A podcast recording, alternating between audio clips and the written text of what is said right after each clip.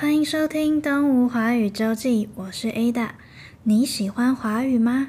想要学习华语吗？或是想要认识华人社会的文化、故事等等吗？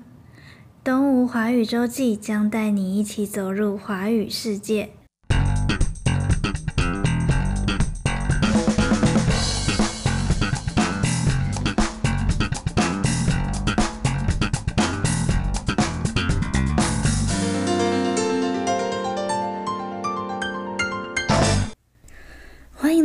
台湾节日故事。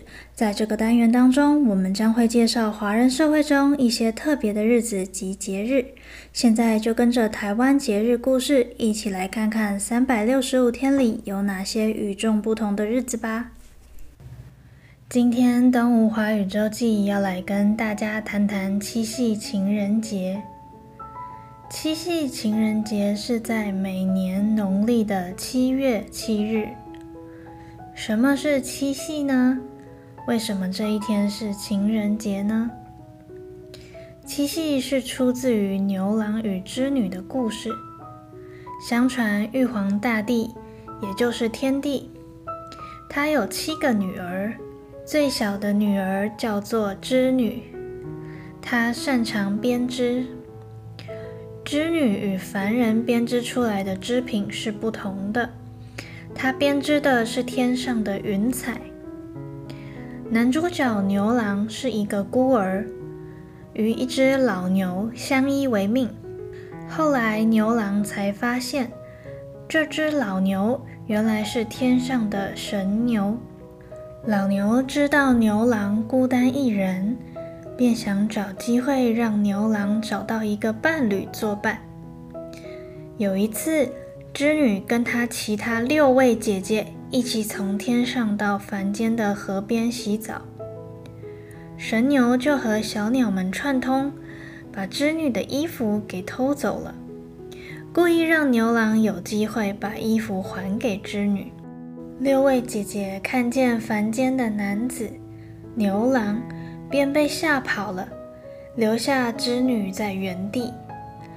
在传统故事当中，天上的神仙跟地上平凡人是不能够接触的，等织女看到了牛郎，便与牛郎相爱了，并且还结婚生下一对儿女，开心的在凡间过着日子。天帝得知织女未经同意就与凡人结婚，十分的生气，下令神兵要把织女带回天上。不再让他们见面。天上的另外一位神仙王母娘娘，于是用玉簪子在天上与凡间画出了银河，隔开了织女与牛郎，并且只允许织女与牛郎一年见一次面。这一年见一次面的日子，便是农历的七月七日，七夕。在这一天，喜鹊们会搭起一座鹊桥，让织女与牛郎在银河的中间碰面。因为这个一年才能见一次的凄美爱情故事，就变成恋人的专属节日——情人节。那么，在台湾，七夕情人节除了是属于情侣的日子以外，还有什么其他特别的活动吗？织女因为排行第七，又被人们称作七姐、七娘妈。相传七夕同时也是织女诞生的日子，所以又称作七娘妈生。在七夕这一天，父母希望女子都能如织女一样，手能够很灵巧，所以这一天也称作乞巧节。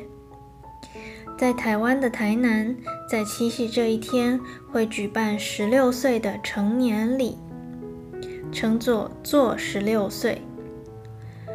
这是源自于早期的年代，因为医学不发达，常常小孩子出生就夭折了，没有办法平安长大。